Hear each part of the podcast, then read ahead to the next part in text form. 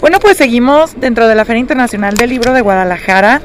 Ya estamos en el miércoles y ahorita ya se nos empiezan a cruzar los cables con tanta información.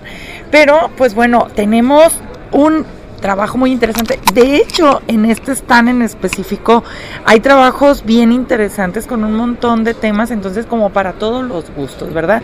Tengo aquí a Hernán Bravo, ¿cómo estás? Buen día, tarde. Buenos días, buenas tardes, buenas noches, encantado de estar aquí platicando contigo y con tu auditorio. Fíjate que a mí me gusta mucho el tema de las antologías porque, pues bueno, de por sí en México hay un índice muy bajo de, lectores a comparación de, todo el mundo. Pero creo que las antologías son un buen comienzo porque te van a traer como cosas muy diversas en un mismo libro. Estoy totalmente de acuerdo contigo. la antología es una manera más accesible, portátil, de muy vastas regiones de la literatura que a menudo no podríamos cubrir, no, no, no, no por falta de interés o de inquietud, sino a veces por falta de tiempo y también por falta de una guía de por dónde entrar y por dónde ir. Esta antología eh, del gran poeta mexicano David Huerta, que cubre 50 años de escritura de 1972 a 2022, eh, pretende hacer un recorrido para esos primeros lectores que esté por asomarse a la fantástica obra de David, pero que en su conjunto eh, rebasa las mil páginas, como lo atestigua muy bien la edición de la poesía completa de David Huerta en el Fondo de Cultura Económica, eh, en dos tomos, bajo el nombre La Mancha en el Espejo. Nos propusimos, tanto en ERA como con la Universidad Veracruzana, que son los editores de esta antología, realizar un recorrido mucho más acotado, pero no por ello menos intenso, de la extraordinariamente rica, eh, prolífica eh, y, plural obra de David Huerta y espero que, este recorrido de apenas 200 páginas eh, los lleven también o los motiven a estos eh, lectores, jóvenes o viejos, no importa, primerizos o no, eh, por el fascinante universo eh, poético de David Huerta. Oye, que desde la portada ya nos da un indicio de lo que vamos a encontrar, porque es como una llave, ¿no? Hay una llave ahí. y yo creo que todos los libros son como los cofres del tesoro. Digo, ahorita haciendo la analogía que también aquí vi un libro de piratas eh, haciendo la analogía, pues eh, es una llave. Todos los libros a veces contienen sorpresas y tesoros que se van a quedar con nosotros para toda la vida. Así es. Además, eh, como tú bien lo señalaste en la portada, hay dos elementos que a mí me gustaría fundir en una sola frase, ¿no? Que esta antología se convierte en un ojo de llave, en una manera de internarnos breve, y espero inolvidablemente eh, en eh, el mundo tan particular de la poesía de David hecha de sustantivos y adjetivos hechizados que se imantan a nosotros como eh, si se tratara de, de una piedra imán que nos va a conducir a, las más altas temperaturas del lenguaje y a las aventuras que nos depara ese internamiento en lo que muchas veces pensamos que es un diccionario o que son terminologías difusas, oscuras, extrañas, pero que en realidad componen una buena parte de, nuestro mundo. Nuestro mundo es el lenguaje y a veces nos olvidamos de eso. Nos expresamos con el lenguaje, nos comunicamos a través de él, amamos, vivimos, respiramos y comemos en buena medida gracias a todo lo que el lenguaje conlleva como puente, como práctica, como método de, llegar a los otros.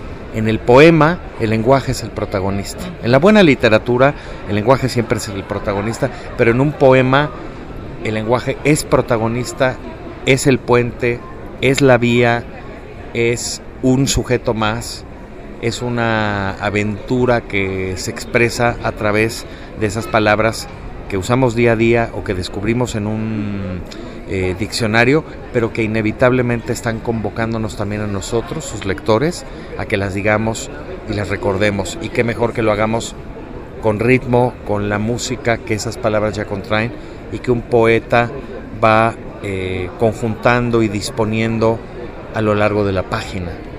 Fíjate que yo ayer hablaba con un escritor y él hablaba de cómo muchos libros eh, se han vuelto parte muy importante, han creado sociedades, ¿no? O sea, porque a final de cuentas eh, también nuestra sociedad se construye a partir del arte y toda esta arte es un reflejo de los momentos que se están viviendo y que quedan impregnados en las páginas de los libros.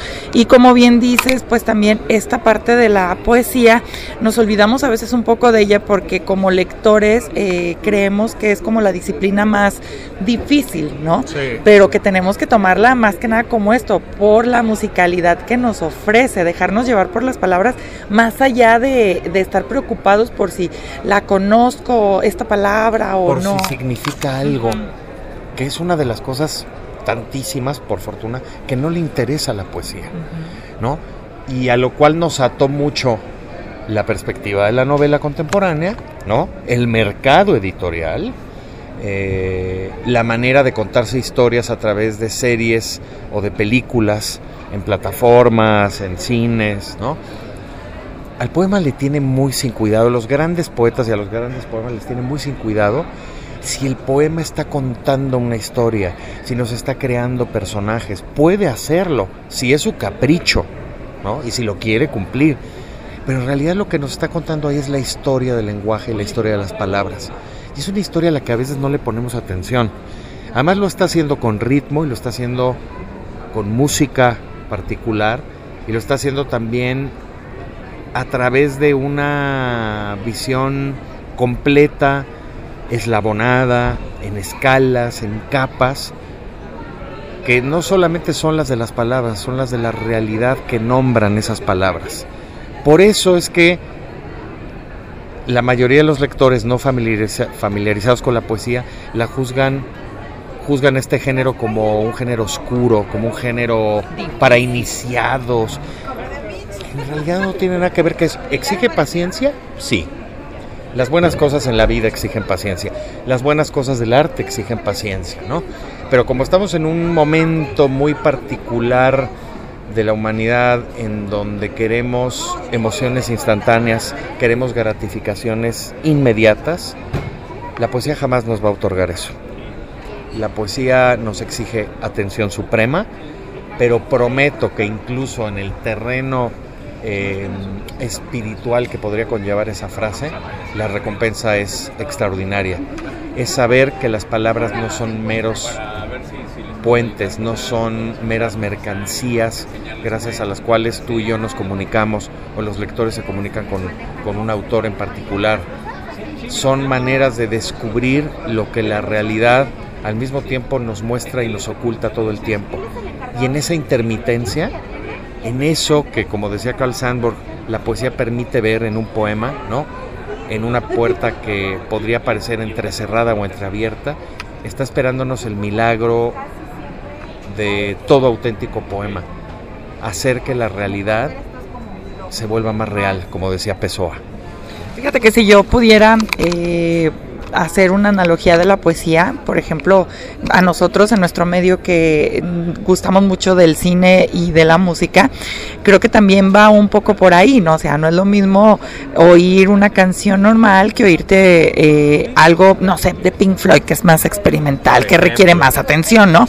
O una película, no es lo mismo ver una película comercial que ver una película de arte donde ya te hace a ti hacerte las preguntas, no te está dando todo en la pantalla. Y creo que parte de la poesía precisamente es esto, la introspección, también ver claro. cuánto me, qué me hace sentir en primer lugar lo que yo estoy leyendo. Y en segundo lugar también desarrollar pues eh, lo hermoso que es el lenguaje cuando estamos en una era precisamente de TikTok musical, de reggaeton, donde se nos olvida por completo la belleza del lenguaje. Lo que acabas de decir es muy importante.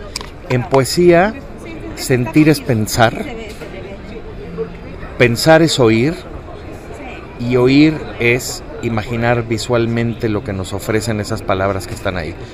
Yo sé que esto podría parecer complejo, pero en realidad toda esa serie de mutaciones y de cambios y de saltos son consustanciales al ejercicio de la poesía.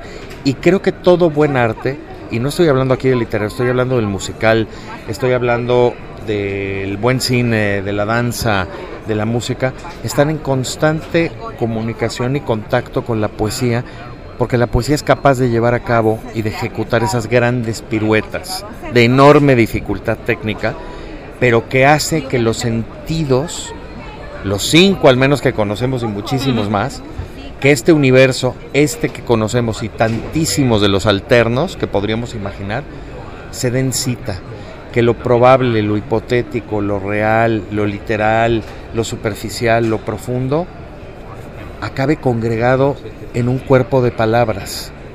Yo creo que ese es un regalo extraordinario, pero es un regalo no que exige preparación, pero que exige avidez y exige también cerrarle la puerta a lo instantáneo, a lo que no nos detenemos a ver porque llevamos prisa, ¿no? Fíjate que precisamente eh, haciendo la comparativa del mundo que a mí me tocó vivir, donde sí tenías este espacio para leer, al mundo actual en donde todo es ruido, ruido, ruido, ruido, ruido, yo creo que sí eh, hace falta un poquito apagar ese ruido y escuchar un poco de música y pues la poesía es música. Probablemente es música, es, es música de las ideas y de las palabras, ¿no? Donde, como sabemos muchas veces, yo que también soy profundamente melómano, eh, donde la música no necesariamente lleva un mensaje que muchas veces le pedimos, eh, yo diría estúpidamente, ¿no? innecesariamente, al arte de las palabras. Probablemente porque confundimos expresión creativa o expresión poética con comunicación. Y son dos cosas diametralmente opuestas. Porque lo mismo podríamos decir, ¿y por qué no le exigimos sentido y significado a Beethoven, a Mozart, a Miles Davis, a Rosalía? Porque la música conlleva inevitablemente un lenguaje que se comunica con nosotros de maneras diferentes, ¿no? Pero que no no implica una eh, comunicación en el sentido, digamos, más utilitario, sino mucho más hondo y mucho más eh, misterioso. Eh, y me parece que tendríamos que hacer lo mismo con la poesía. Por eso cuando el público en general e incluso algunos colegas dicen, ¿de qué querías hablar cuando dijiste o escribiste este poema? La pregunta se responde por sí sola. El poema habla de lo que está hablando. Perdónenme la obviedad de esto que digo, pero es que es cierto. El poema habla de las palabras que contiene. El poema cuenta y engarza las historias que esa palabra, sea un sustantivo, un adjetivo, un adverbio, está contando con las que le siguen y con las que la preceden. Yo creo que es una historia que nos pide abrir los oídos y los ojos eh, para entender que el verdadero protagonista ahí es el lenguaje. Y si nos damos cuenta, en los actos más valiosos de nuestra vida, los más profundos, el lenguaje siempre es el protagonista, ni siquiera nosotros, porque somos, somos seres que circulan, van, vienen y están en una intermitencia total, ¿no? Las palabras no, las palabras están con su peso específico, esperando que las escuchemos, que las recordemos y que las digamos con la música, con la belleza, con la fuerza de que son capaces en un gran poeta como por ejemplo David Huerta o por Albracho. Que por ejemplo en esta selección, yo creo que si todavía no conoces el, el trabajo de David o no estás muy familiarizado con la poesía, creo que es una excelente manera de empezar porque realmente vas a encontrar mucha diversidad eh, vas a encontrar pues ya eh, ahora sí que una selección de todo el trabajo y pues ya si te enganchas pues ya ahora sí, ¿por qué no? Ya te avientas las mil páginas. Exactamente, o sea, es un poco como lo que ocurre con la selección que hice o el resumen ejecutivo, por decirlo de alguna manera, en odiosos términos mercantilistas, ¿no? De un poema como Incurable. Incurable es el nombre del poema de más largo aliento eh, que escribió David Huerta, uno de los poemas mayores, además no solo de nuestra lengua, sino del siglo XX. Poema escrito durante más de una década, publicado en 1987, y es un poema donde conviven tantos géneros posibles, la novela, el cuento, la crónica, el poema en prosa, el poema en verso, el poema en versículos, como en la Biblia, eh, la noticia periodística, la crítica de música, eh, tantos géneros posibles e imposibles de la literatura, en un poema que a pesar de estar dividido en cantos o en capítulos, posee casi 400 páginas de extensión. Yo lo que quise fue hacer ese resumen ejecutivo que te comentaba, ¿no? Y tomar de aquí y de allá, de, los, de, esas casi 400 páginas, unas cuantas, una veintena, para dar cuenta al lector de esta antología de lo que lo espera si es que decide sumergirse en esos ríos torrenciales que nos propone David en, varios de sus libros, entre ellos el de Incurable, ¿no?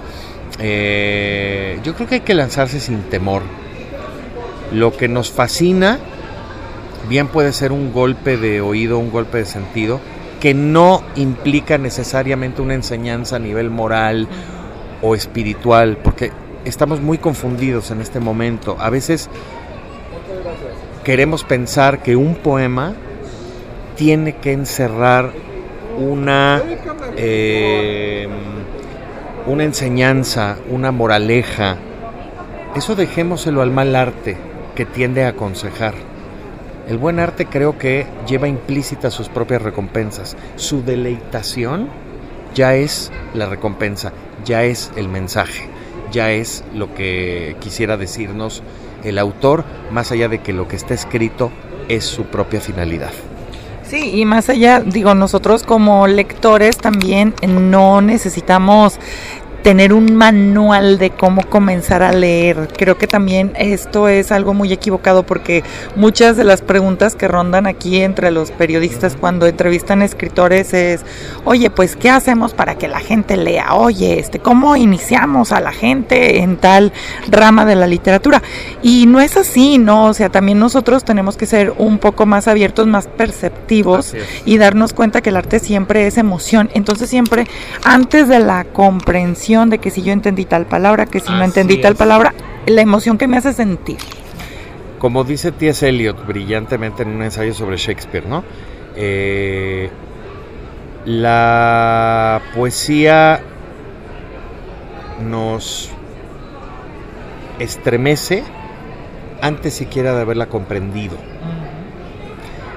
Esto que dice Eliot creo que es muy importante porque entre otras cosas nos dice que al poema no hay que entrarle vía el significado o el sentido que pudiera, el sentido ulterior que pudiera tener. Al poema hay que entrarle porque algo nos llama de esa asociación de palabras. Piénselo casi como un conjuro o como un encantamiento. Quienes practican esas artes oscuras, que por cierto también incluyen a la poesía, quiero decir, eh, realmente le buscamos un significado a Camula, Chalchicomula, Bidi, Vivadi, Vibu. Claro que no. Son conjuros, encantamientos musicales que tienen dentro de su propia manifestación, dentro de su propio canturreo, la semilla de algo que ni siquiera sospechamos o conocemos a cabalidad. Pasa exactamente lo mismo con la poesía. Si en un poema lo que nos gustó fue cierta imagen que de pronto vimos y que no tiene asidero o no lo tenía en nuestra memoria antes de haberlo leído, si nos llama la atención la conjunción milagrosa, como a veces de los astros, pero en el terreno de un poema de un sustantivo con un adjetivo, eso es labor y creación suficientemente valiosa como para que haya valido la pena leer un poema la recompensa no tiene que ser el sentido que se origine de ahí, sino el encantamiento que produzca en nosotros. Es como cuando de repente escuchamos eh, música en otro idioma que no entendemos, pero que nos hace sentir tantas cosas y después llega la investigación. Ahora quiero saber qué me está diciendo, ¿no? Es decir, yo no sé tú, pero yo no conozco islandés, lo cual, lo cual no quita que me pueda emocionar y estimular profundamente escuchar a Bjork por ejemplo, ¿no? Eh, no sé, eh, eh, no, mm, no, no conozco ruso tampoco, pero cuando escucho, he visto material, por ejemplo, de poetas de la era de la ex Unión Soviética, me sigue conmoviendo ver a Yevtushenko, a Yevgeny Yevtushenko, o yo qué sé, eh, eh, eh, me, mueve y me estimula profundamente porque lo que veo ahí es un hecho, un acontecimiento, ¿no? En toda forma, donde lo que trato de seguir es la pauta musical en la que una lengua está produciendo sus propios encantamientos. Y a mí lo que me encanta no tiene que ver con la comprensión del significado del mensaje de esa lengua, tiene que ver con la música verbal que está creando, ¿no? Entonces, eh, dejémonos eh, impactar por ahí, dejémonos mover a través de esos canales más aparentemente intuitivos y no querramos buscarle conocimiento obligado a eso. ¿Qué implica eso? ¿Qué, ¿Qué va a acabar por darme? No le veamos esa utilidad. Creo que tenemos que hacer a un lado ese tipo de atribuciones, ¿no? Eh, para internarnos verdaderamente las lecciones que tiene el arte, ¿no? Eh, Mira, ya, ya, se interesaron, por ejemplo, a partir de este charla ya están el libro. Pues eso espero, y, que se lo lleven, ¿no? Por supuesto. Entonces, bueno, eh, en fin, entender que la poesía, como todo buen arte, tiene una utilidad que es sí mismo. Y es la utilidad de lo inútil, para decirlo con los términos muy precisos de Nucho Ordine, ¿no? El pensador italiano. Oye, pero por ejemplo, digo, a mí, a mí me eh, sorprende todavía el poder que tienen las letras. Digo, y si hago tanta analogía o tantas comparativas con otras artes, lo hago también para que sea más fácil para el público entender precisamente de qué, de qué van todos estos temas.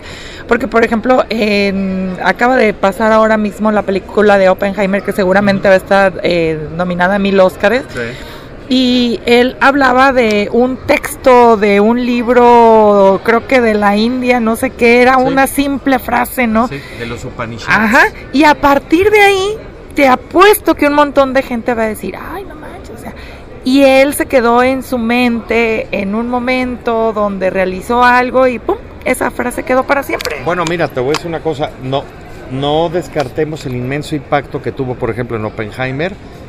Aparece The Wasteland, La Tierra Baldía, el gran poema de T.S. Eliot, ¿no? Poema publicado en 1922, ¿no? Eh, el poema aparece como una de las lecturas de Oppenheimer Chavo, ¿no?